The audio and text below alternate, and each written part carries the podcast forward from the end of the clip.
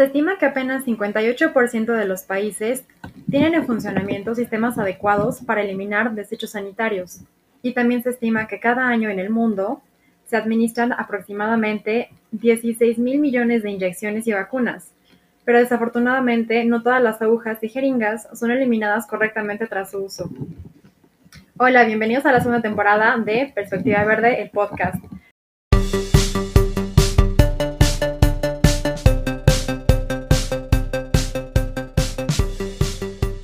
Bueno, como se darán cuenta, en esta temporada eh, tenemos un cambio en, el conductor, entonces em, de ahora en adelante, por la segunda temporada, estaré yo con ustedes.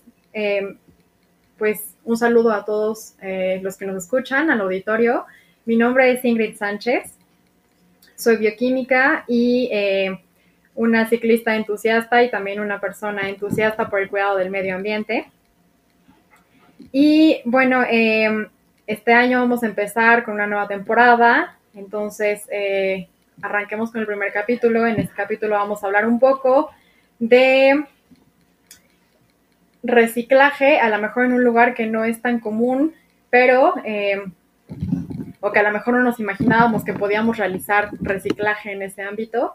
Vamos a hablar del reciclaje en el botiquín de casa, entonces, eh, vamos a revisar algunas, algunas cuestiones respecto a esto y sobre todo entender un poco cómo es que se desechan estos residuos y cómo es la manera correcta y adecuada de desecharlos em, en casa para tener un adecuado, em, pues sí, que se traten adecuadamente posteriormente. Entonces, bueno, primero vamos a hablar un poquito de por qué es importante separar y sobre todo también reducir los, residuos que generamos. Bueno, es importante porque em, el que no se reciclen y que no se separen adecuadamente expone no solamente a las personas que están encargadas de, de recolectarlos, de tratarlos y manipularlos, sino que también afecta tanto al medio ambiente como a los animales, obviamente, y a la comunidad en general. Entonces, es importante estar conscientes de lo que eh, implica que no se realice una gestión adecuada de los residuos. Eh, los llamaremos en general residuos sanitarios. Y bueno, en, como les comentaba, la mala gestión de este tipo de residuos puede exponer a, toda esta eh, gama de, de participantes, ya sea el medio ambiente, eh, los animales, a las personas, la comunidad en general, a diferentes situaciones. Em, y bueno, obviamente esto hace que en el caso de los humanos, por ejemplo, estemos expuestos a, infecciones.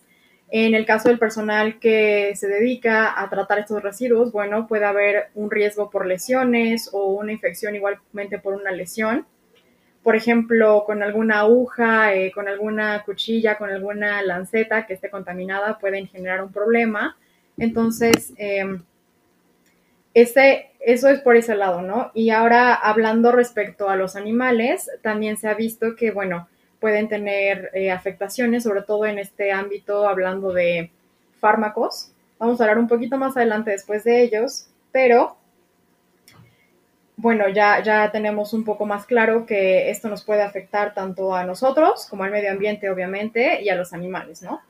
Em, y también es importante porque, bueno, algunos de los residuos que podemos desechar en casa, que tenemos en el botiquín, y bueno, si nos ponemos a pensar en el botiquín, el botiquín tiene, o tenemos en casa, generalmente, pues tenemos gasas, vendas, medicamentos, que es lo, más eh, o la mayor parte del botiquín, pero también puede haber agujas, jeringas para cuando se requieren inyecciones u otro tipo de medicamentos. Entonces realmente el botiquín lo conforma una serie de elementos que, eh, bueno, podemos darles un adecuado tratamiento y muchos de estos, eh, pues, elementos, por ejemplo, las jeringas o las agujas, pueden tener a lo mejor algún microorganismo que puede quedarse en el ambiente si no los echamos correctamente.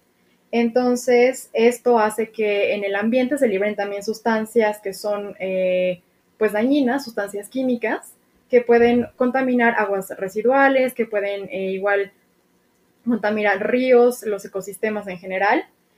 Y bueno, obviamente eso implica que si el, agua está contaminada, que si el suelo también está contaminado, pues se da como un ciclo vicioso en el que si tenemos suelo contaminado, entonces los alimentos que se cultiven ahí, pues quizás no van a ser tan ricos, quizás no van a ser eh, tan nutritivos, porque el suelo se empieza a saturar también, no solamente de los demás contaminantes, sino también eh, de fármacos, de plásticos o de otras eh, sustancias que pueden tener estos elementos.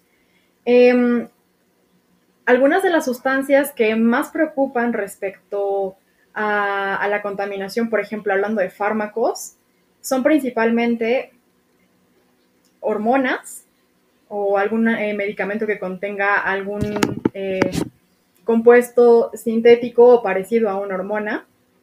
Son obviamente los antibióticos. Los antibióticos, ¿por qué? Porque puede generar resistencia bacteriana. De por sí ya la resistencia bacteriana es un tema que ahorita es un poco complicado en cuanto a salud en general. Entonces, si los antibióticos no se desechan correctamente, pueden propiciar a que se, em, se genere resistencia bacteriana. Otros medicamentos que también son em, pues importantes o que pueden generar eh, efectos adversos tanto en la salud de los animales o de la, de la flora y la fauna como de los humanos son fármacos citotóxicos que generalmente se utilizan para tratamientos de cáncer o para enfermedades un poco más delicadas o un poco más severas.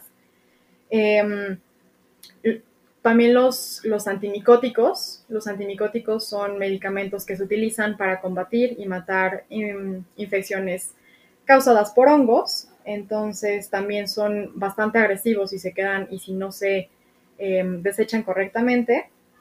Los antiparasitarios y los antidepresivos. Entonces, en general, son medicamentos que son bastante fuertes y que eh, tienen en común que su objetivo es como destruir, ¿no? En caso de los antiparasitarios, pues parásitos, en caso de antimicóticos, a los eh, hongos, perdón, y em, antibióticos, pues a las bacterias, ¿no? Y en caso de citotóxicos, pues a, las células que están tratándose con cáncer.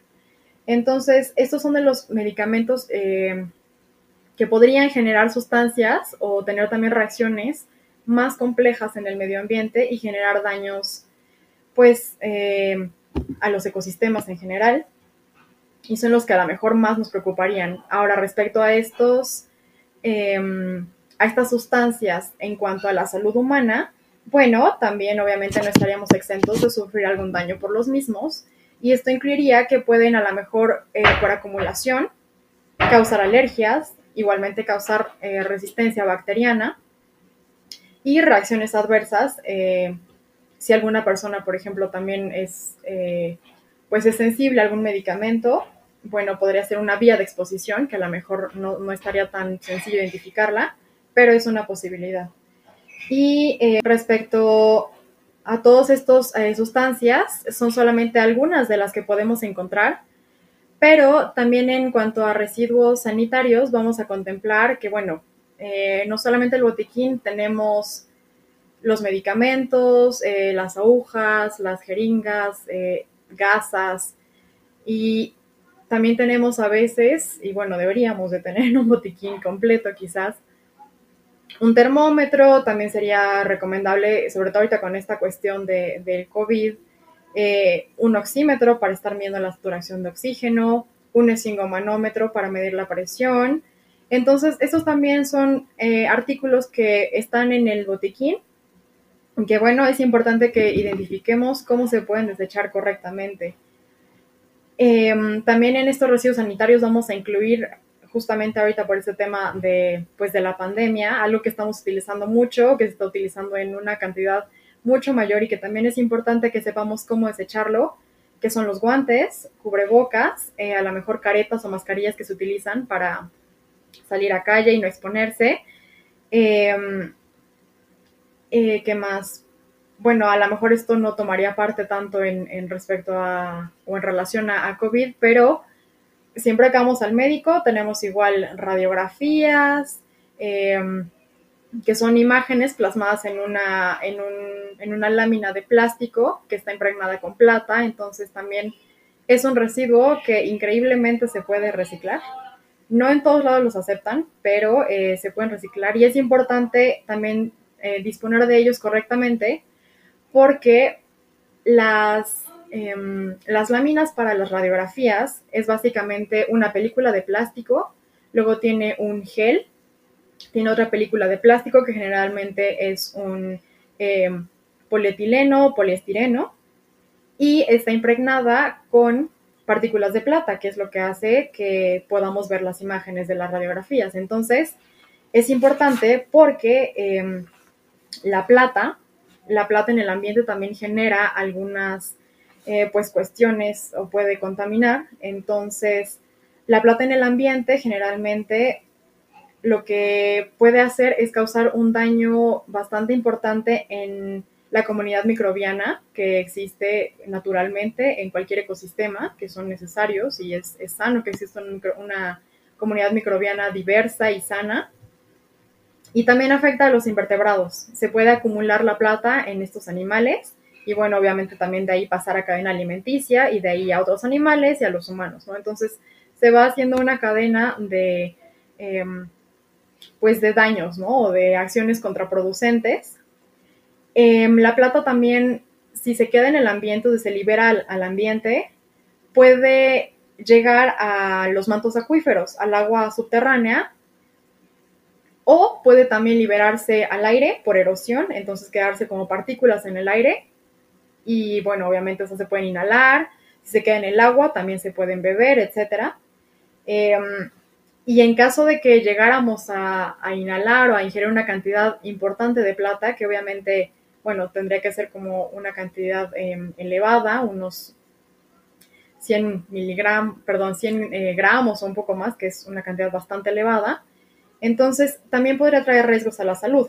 En la salud humana, por ejemplo, eh, si hay niveles elevados de plata en el aire, obviamente esto generaría problemas respiratorios, porque se daría una irritación de garganta, en los pulmones, puede también generar un poco de dolor en el estómago y eh, también generar reacciones alérgicas leves, como un, eh, no sé, que salgan ronchitas o sarpullido, etcétera. Bueno, eso sería respecto a, si se eh, inhala una cantidad importante de plata, ¿no? Ahora bien, si se ingiere o si se bebe disuelta en el agua, hay una enfermedad muy interesante que se llama argiria, entonces, esto sucede cuando una persona ingiere una cantidad importante de plata. Y lo que sucede es que em, el sitio de exposición se empieza a tornar de un color azul grisáceo. Entonces, básicamente se ve así como un color de eh, este personaje de los X-Men que era azul o una cuestión así un poco extraña. Y desafortunadamente eso ya no se quita. Entonces, una vez que el sitio está expuesto, la plata hace una reacción eh, con la luz del sol, con la luz solar, y entonces se pigmenta, la piel se pigmenta y se queda así, azul por siempre, ¿no? Y a veces esa mancha se incluso se, extiende a otros lados. De hecho, hubo un caso de un, em, un señor en Estados Unidos que eh, consumió plata por no sé cuánto tiempo en una solución y, se volvió totalmente azul, ¿no? Y, le decían, eh, que era como un pitufo, porque toma una coloración muy peculiar. Entonces, eh, bueno, evitando también disponer de las radiografías de una manera incorrecta, estamos previniendo cualquier enfermedad o cualquier daño que pudiera causar tanto a nosotros como al medio ambiente y obviamente a, lo que implica a la flora y a la fauna, ¿no? Em, ahora, esos serían algunos de los motivos por lo que sería importante entonces ponernos a pensar que eh, las reglas básicas del reciclaje, digamos, que son eh, reducir, reutilizar, reciclar, eh, también aplican en nuestro botiquín en casa. Entonces es curioso identificar, porque bueno, también se estima que en el mundo se consumen muchísimos medicamentos, a veces más de los necesarios. Entonces es importante que estemos conscientes que también hacer una limpieza de nuestro botiquín en casa, nos evita, una, que nos automediquemos, eh, dos, que obviamente no se ingiera ningún eh, fármaco que esté en malas condiciones, Y eh, obviamente el disminuir la cantidad de fármacos que se consume, pues trae beneficios para el medio ambiente, ¿no? Porque no se generan emisiones innecesarias, porque de verdad es una cantidad impresionante. Hay, hay cifras que, que, estiman que, se, que por año alrededor del, del mundo una persona promedio puede llegar a consumir de 50 a 150 gramos de medicamentos. Entonces, eh, es una cantidad muy elevada y bueno, en este caso aplicaríamos la, la, consigna de reducir, utilizando medicamentos solamente cuando sea necesario, siguiendo el tratamiento eh, como debe de ser, los días indicados por el médico, no automedicarse y no tomar medicamentos solo por consumirlos. Los medicamentos son sustancias que deben estar eh, indicadas o prescritas y eh, pues no es bueno que, tengamos medicamentos también aparte que, estén pues ya caducos o en mal estado. Así que vamos a hablar ahora un poco de eh, los diferentes residuos que podemos generar a partir de nuestro botiquín en casa y la manera correcta de desecharlos. Entonces, vamos a ir eh, primero con los punzocortantes. Y bueno, vamos a mencionar aquí qué incluye este grupo. Los punzocortantes incluye eh, cualquier objeto que sea filoso o que pueda perforar, cortar, etc. Entonces ya se imaginarán un poco como qué artículos pueden ser. Obviamente las agujas, las jeringas, las lancetas, sobre todo para personas que son diabéticas y tienen que estar eh, haciendo punciones para tomar su lectura de glucosa, los autoinyectores igualmente en, en, pacientes eh, diabéticos o con alguna otra enfermedad que requiera de este tipo de dispositivos, y ampolletas, ¿no? La típica, no sé, te tomas un averogil, viene una ampolleta, es vidrio, lo rompes y a lo mejor puede cortar, ¿no? Entonces, cualquier objeto que sea eh, filoso y pueda perforar, cortar, se considera un punzo cortante. Ahora, respecto a estos, eh, a estos artículos, bueno, la manera correcta de desecharla, de desecharlos, perdón, es realizar, eh, bueno, en las jeringas, agujas, eh, los autoinyectores, las lancetas, finalmente siempre traen un tapón o una tapita.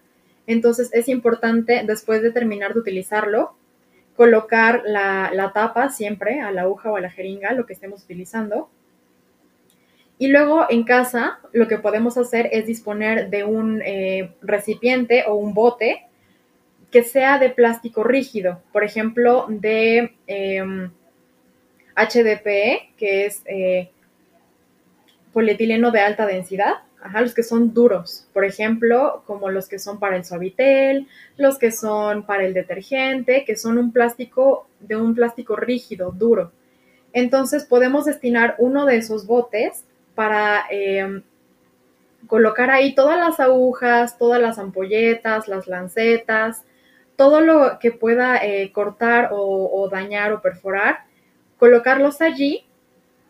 Y una vez que tengamos eh, este recipiente lleno de esos residuos, lo que tenemos que hacer es sellarlo bien por la parte de, de, la boca o donde esté la tapa, sellarlo con cinta, puede ser masking tape, puede ser durex, podemos sellarlo perfectamente y lo ideal y lo más correcto es rotularlo, es decir, ponerle así un nombre grande que se vea, que diga que esos son, eh, pues, desechos o que son punzocortantes o no sé, a lo mejor rotular con lo que, con lo que hayamos metido ahí, ¿no? Jeringas, agujas. Esto para prevenir que la gente que manipula los residuos eh, día a día en, en, los vertederos de basura tengan lesiones, porque realmente es, es impresionante la cantidad de infecciones que se pueden dar por un pinchazo con una aguja contaminada o con una jeringa.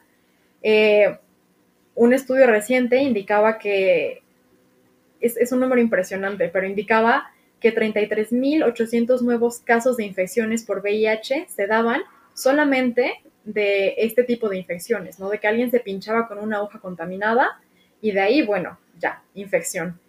Y también eh, se estima que alrededor de 1.7 millones de infecciones por hepatitis B se dan de este modo. Entonces, el que desechemos correctamente las agujas reduce muchísimo este riesgo, ¿no?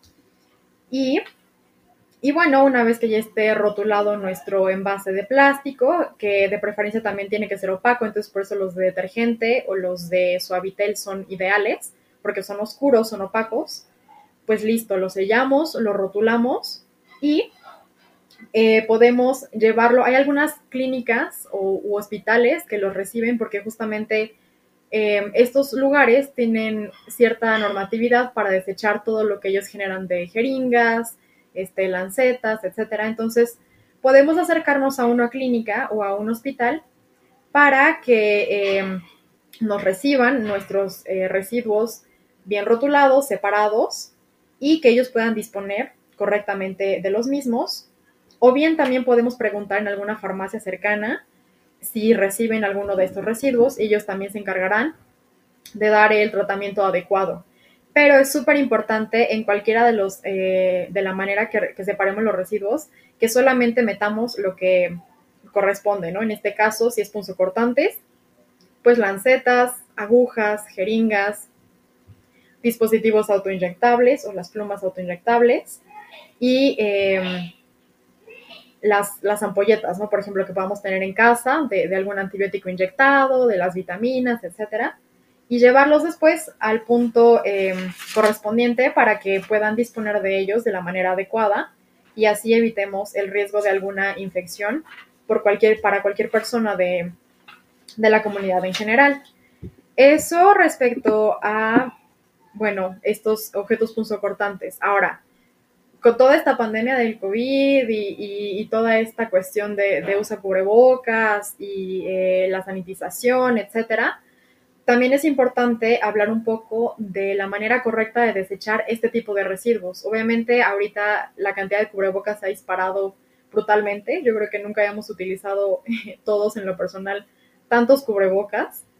Y bueno, desafortunadamente no todos siempre son reutilizables, ¿no? Entonces, justamente también para evitar la, eh, propagación de, virus a través de cubrebocas, lo que se recomienda es que, por ejemplo, todo lo que sea cubrebocas, guantes que se hayan utilizado para limpiar superficies, pañuelos desechables, eh, gasas, apósitos o, algodón que esté, por ejemplo, impregnado de sangre o de algún otro fluido, como puede ser pus o algo más.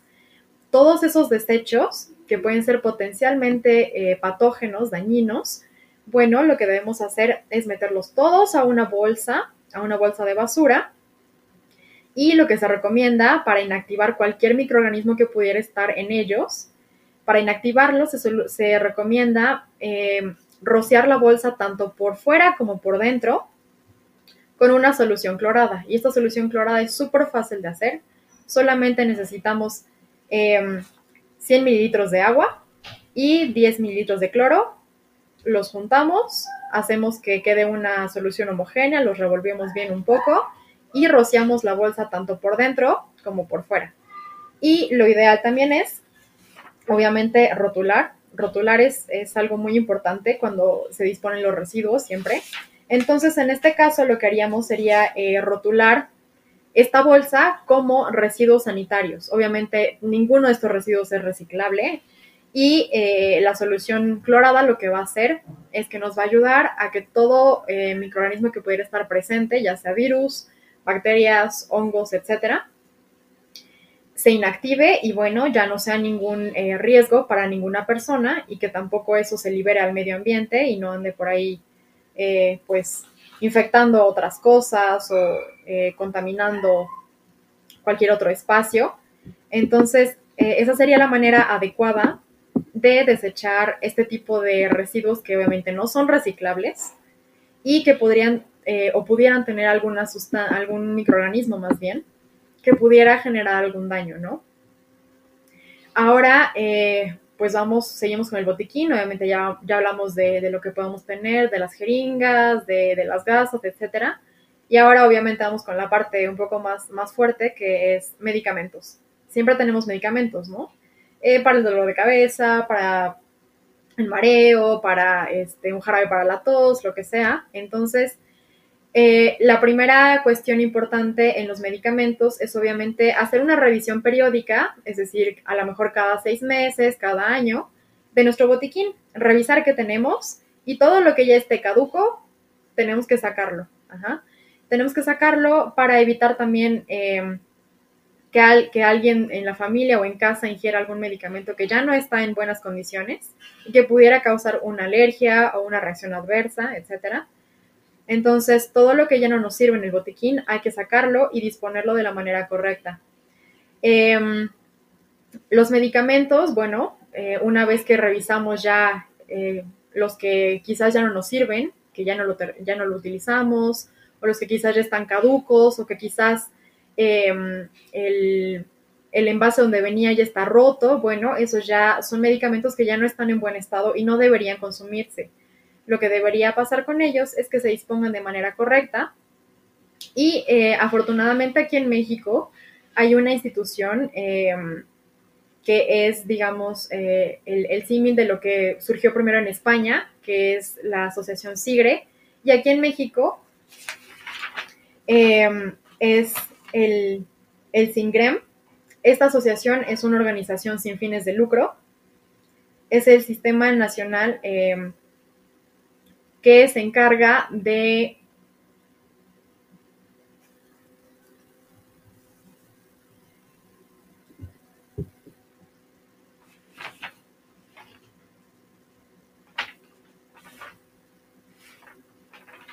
Em, el SINGREM es el Sistema Nacional de Residuos de Envases y Medicamentos. Y esta asociación sin fines de lucro a lo que se dedica es justamente a recabar todos los eh, medicamentos que ya están caducos o que ya no se utilizan para hacer una correcta disposición de los mismos. Y bueno, esta asociación eh, fue una iniciativa por parte de, de, Canifarma en México. Lleva elaborando desde el 2008 y esta asociación eh, tiene unos contenedores que quizás han visto en, sus farmacias, si han sido curiosos cuando van a la farmacia a comprar algo. Hay unos, hay unos contenedores que eh, son como largos, largos de color blanco con una eh, como perilla verde a un costado y dice sin grema en la parte de abajo. Y justamente en estos eh, contenedores, cuando ya hicimos la limpieza de nuestro botiquín en casa, todo lo que podemos llevar ahí para reciclar son blisters, que son, eh, digamos, la, la laminita color plateado donde vienen las tabletas o las cápsulas. Esos son los blisters también los envases de cualquier medicamento que pueda tener un residuo o incluso los envases vacíos. También podemos llevar allí los frascos, los frascos de vidrio de medicamentos, los tubos que, eh, contenían algún medicamento, vitamina, lo que, lo que sea, aerosoles, todos los medicamentos caducos y los frascos eh, vacíos o con residuos de medicamentos y lo único que tenemos que hacer es acudir a la farmacia o al punto Singrem más cercano y depositar em, todo lo que, lo que tengamos en, el botiquín que ya no utilizamos.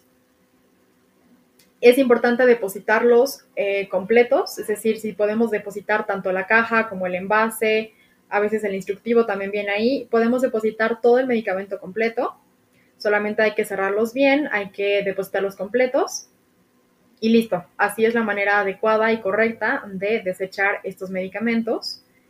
Em, ahí no podemos llevar nada que sea punzocortante. Lo único que Singrem sí acepta son eh, los dispositivos autoinyectables solamente cuando estas em, plumas tienen la aguja completamente pegada y que no se puede como separar. Entonces ahí lo que hacemos es tapar perfectamente, poner la tapa o el capuchón y lo llevamos eh, al punto sin grem para depositarlo en el contenedor adecuado. Em, ahora, esta, esta asociación, bueno, es realmente una mancuerna y es una iniciativa de la industria farmacéutica justamente para apoyar al medio ambiente y para evitar que todas estas sustancias que ya hablamos anteriormente, como son antibióticos, hormonas, em, antidepresivos, antimicóticos, etcétera, que no lleguen al ambiente, porque se ha visto, y bueno, eso también es, algo importante de mencionar, que falta eh, que se realicen más análisis o más estudios para determinar realmente em, qué tanto está impactando la mala disposición de residuos de medicamentos o de medicamentos mismos en el medio ambiente. Pero ya se han realizado estudios y uno de ellos es interesante porque hicieron un estudio en Pakistán y se dieron cuenta que la población de buitres había disminuido. Y al momento de hacer eh, los estudios y los análisis y las autopsias, se dieron cuenta que lo que estaba pasando es que los buitres estaban eh, teniendo fallas en el riñón y estaban muriéndose porque estaban teniendo envenenamiento por diclofenaco. El diclofenaco es un analgésico que utilizamos para eh, mitigar o eliminar el dolor. Entonces, muchos animales que, se, que los, eh, los trataban con diclofenaco por alguna enfermedad, después los buitres se los comían y ellos estaban ingiriendo también el diclofenaco. Y el diclofenaco para ellos resultó ser eh, pues muy agresivo tenían fallas renales y posteriormente morían. Entonces, ese fue el primer caso que se documentó de eh, una cuestión de, medicamentos que se estaban bioacumulando en los cuerpos de los, de los animales y que obviamente generó una merma en la población, en este caso de los buitres en Pakistán. Y también hay otro estudio que demostró que eh, el etinilestradiol, que es una hormona, que se utiliza, eh, está presente en algunas pastillas que son para el día después o en algunos tratamientos que son para menopausia, etcétera, pero son hormonas. Entonces, es uno de, de las sustancias que nos preocupa, que no, que no queremos que se libere al medio ambiente.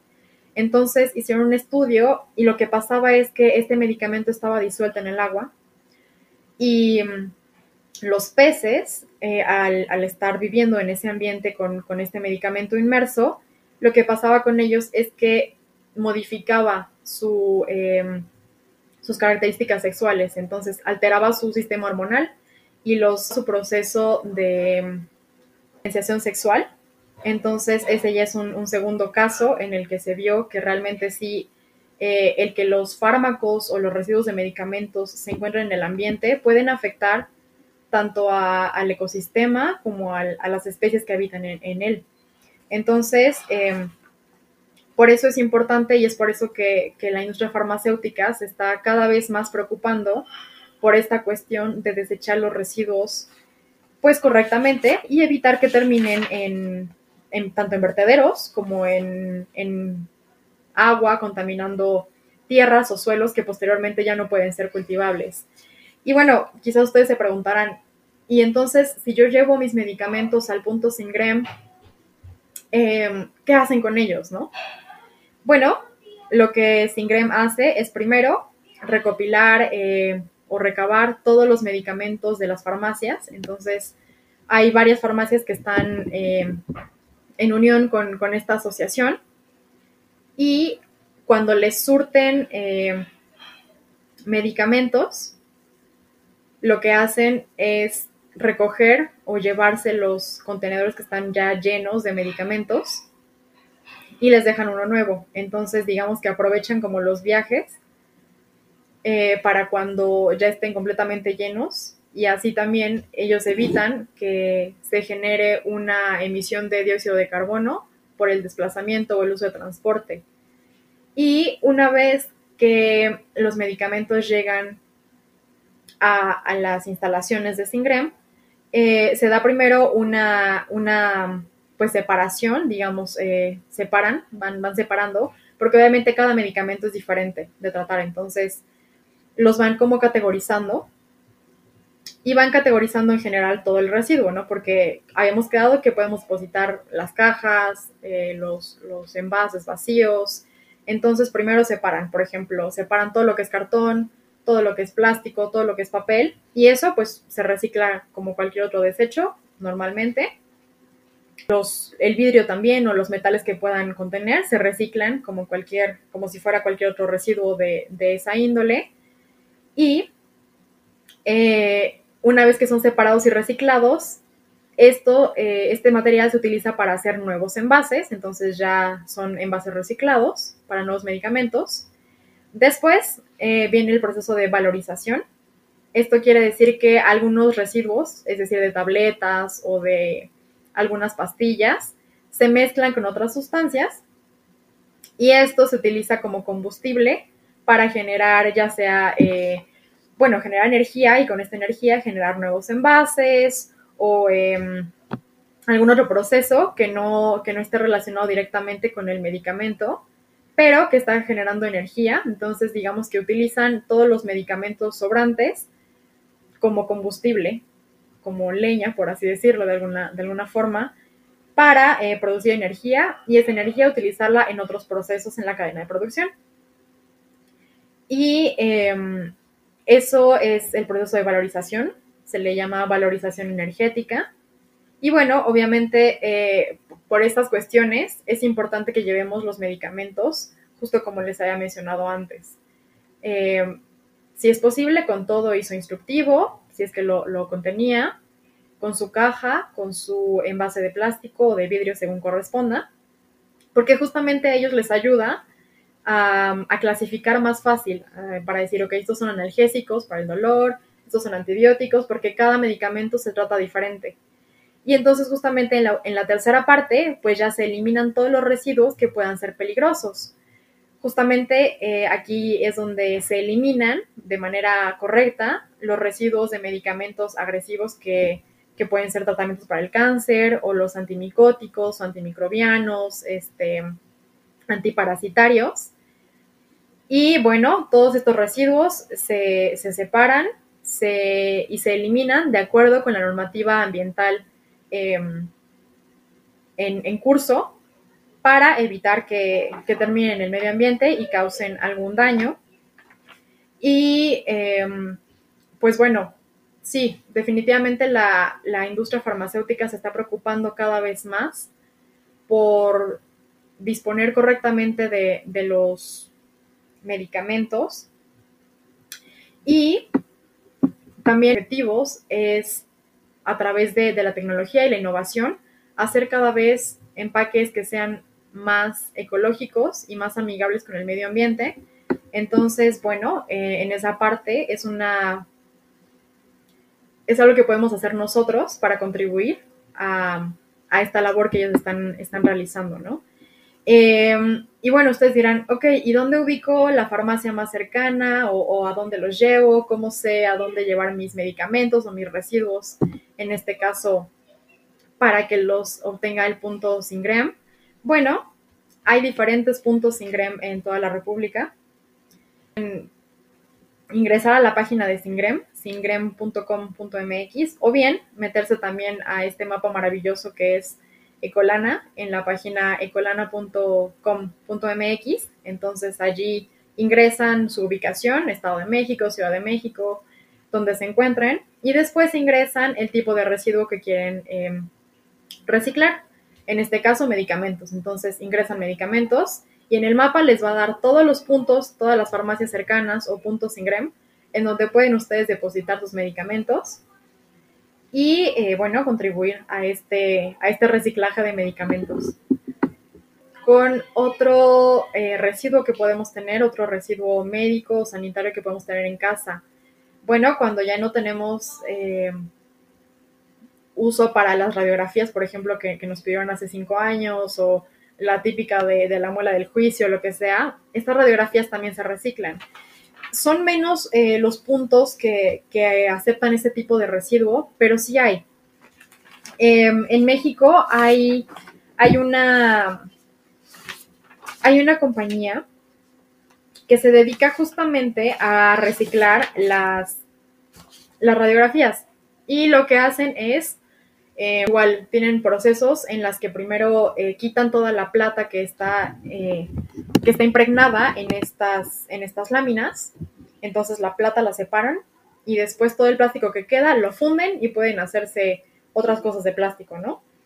y la plata, lo que queda de la plata, lo que hacen con ella, pues hay varias cosas que pueden o para lo que lo utilizan.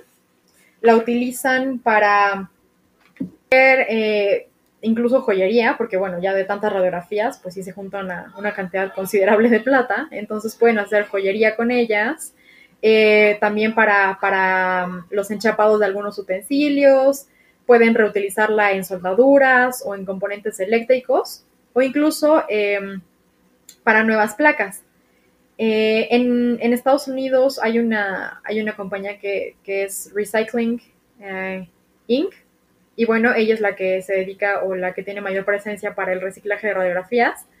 Aquí en México, em, algunos hospitales y clínicas también pueden recibir radiografías, entonces es solamente cuestión de, que uno se acerque con, su médico o con la clínica eh, y preguntar si aceptan estos, estos residuos, porque ellos también tienen más facilidad de, tratarlos correctamente. Y eh, en, la Ciudad de México también hay una compañía que se llama Yoja, Yoja Recicla, que está ubicada en, Coyoacán, y ellos son justamente quienes se dedican a recibir radiografías para su reciclaje. Entonces también pueden ahí meterse un clavado en ecolana.com.mx, poner eh, dónde, se ubican, ingresar ahora su residuo radiografías y llevar su radiografía al punto perdón, al punto de reciclaje más cercano. Y ya hablamos de, los medicamentos, ya hablamos de, los no, reciclables, como eran los, los punzocortantes y, los cubrebocas, guantes, etcétera. Pero también en el botiquín a veces tenemos dispositivos para eh, realizar mediciones o lecturas, ¿no? Como los termómetros, como el oxímetro, el esfingomanómetro digital, etcétera. Entonces, eh, vamos a hablar de los termómetros. Bueno, termómetros tenemos eh, yo creo que ya no son tan comunes en la mayoría de los hogares, justamente por, la cuestión que implica un termómetro de mercurio. Pero bueno, si todavía tiene uno por ahí, manéjenlo con cuidado. Eh, y si ya quieren deshacerse de él, bueno, pues la manera, o, si está roto a lo mejor, que eso puede ser también algo un poco peligroso, porque el mercurio sí se absorbe por piel, entonces eh, un termómetro de mercurio roto, lo ideal es ponernos unos guantes, unos guantes de, pues de tela gruesa o de algodón y eh, no manipular el mercurio con las manos. Eh, se ve padrísimo porque es plateado y el mercurio es, una, es un elemento muy particular, muy peculiar, pero no lo toquen, no lo toquen, eviten cualquier contacto directo con la piel. Eh, se rompe un termómetro de mercurio, lo, nos pongamos unos guantes, nos protejamos cualquier área que pueda estar expuesta y lo manipulemos con un pedacito de, papel o, de cartón, este periódico, por ejemplo, y lo ingresemos a un frasco em, de plástico, igual de plástico rígido de preferencia. Metamos igual todas las partes que se hayan roto del termómetro, todo el vidrio, toda la punta, todo lo que tiene, lo metamos con cuidado en el frasco e igualmente lo llevemos a una clínica donde puedan disponer de él correctamente. Eh, ya no es tan común, eh, han habido campañas también para reemplazar los termómetros de mercurio por termómetros digitales, porque son, pues sí, ya no tienen el riesgo del, mercurio, pero bueno, en caso de que todavía tengan por ahí en casa algún termómetro así, eh, trátenlo con cuidado y, si tienen algún accidente, no toquen el mercurio, no lo hagan y bueno, si ya son un poco más, ya están más actualizados con, el termómetro, pueden eh, tener quizás un termómetro en casa que sea digital, pero que ya no sirve o que quizás ya se rompió, ya se, eh, la pantalla ya no funciona, lo que sea. Bueno, estos son em, dispositivos digitales y tanto un termómetro digital como un esfingomanómetro digital o un oxímetro, podemos disponer de ellos correctamente en algún centro donde reciban aparatos electrónicos. Entonces podemos solamente llevarlos y ahí no los podrán recibir y disponer de ellos como se debe. Bueno, ya pasamos por todos los artículos que puede tener un botiquín y cómo disponer de ellos correctamente. Ahora vamos rapidísimo con algo bueno, malo y chistoso de, de esta cuestión del reciclaje en, el botiquín en casa. Bueno, una buena noticia es que Singrem justamente en el, año pasado, en el mes de mayo, reportaron que habían llevado a cabo la destrucción de 2.000 toneladas de medicamentos caducos, que es una cantidad muy grande y, es importante. Y entonces ahí se, se nota que, que pues va progresando y que realmente sí se está llevando a cabo. Y eh, pues también en este tenor, la industria farmacéutica está preocupada para generar ecodiseños y que los medicamentos eh, y los envases sean cada vez más ecológicos. Em, otra buena noticia es que cada que se recicla un contenedor lleno de los de Singrem, donde colocamos todos los medicamentos, se evita llenar vertederos, se evita que se extraigan nuevas materias primas, esto evita la tala de 45 mil árboles, evita eh, también el consumo de 222 millones de litros de agua y se reduce el consumo de energía en 189 millones de kilovoltios por hora. Entonces, son ahorros muy grandes e importantes. Y obviamente se disminuye también la emisión de gases de efecto invernadero, eh, unas aproximadamente 63 mil toneladas de dióxido de carbono. Eh, lo malo de esta situación es que, bueno, nos falta mucho, entonces es importante que nos informemos y que nos eduquemos y que se cree conciencia respecto a los peligros que implican que no se dispongan correctamente los medicamentos y los residuos médicos y sanitarios. Eh, algo también que es malo es que, bueno, hay capacitación deficiente eh, para la gestión de este tipo de desechos. Y bueno, eh, también nos falta por ahí un poquito reglamentación adecuada y, bueno, que se cumpla la misma para la disposición de, este tipo de residuos. Y algo chistoso, pues yo creo que nadie de nosotros nos imaginábamos que pudiéramos reciclar o hacer eh, con nuestro botiquín en casa, ¿no? Entonces, a lo mejor es, algo eh, chistoso que uno pensaba, bueno, tiro mis medicamentos a la basura y listo, ¿no? Pero, pero pues no, ya nos dimos cuenta que podemos hacer muchísimas cosas. Entonces, pues solamente eh, recordarles que queda en nosotros, también como parte de la sociedad, hacer nuestra labor y aplicar los pasos o los principios básicos del reciclaje en nuestro botiquín en casa, reduciendo, separando y llevando los eh, y todo lo que ya no sea de utilidad a los puntos correspondientes para que sean tratados adecuadamente. Esto sería todo. Muchísimas gracias por escucharnos. Eh, empezamos un, un 2021 que esperamos sea muy bueno para todos. Y recuerden visitar nuestra página web en perspectivaverde.com.mx. Síganos en todas las redes sociales. Estamos en Instagram como eh, arroba perspectiva. En Facebook también. Mi nombre es Ingrid Sánchez y agradezco también a Rodrigo González en producción. Y nos vemos en el siguiente episodio. Bye bye.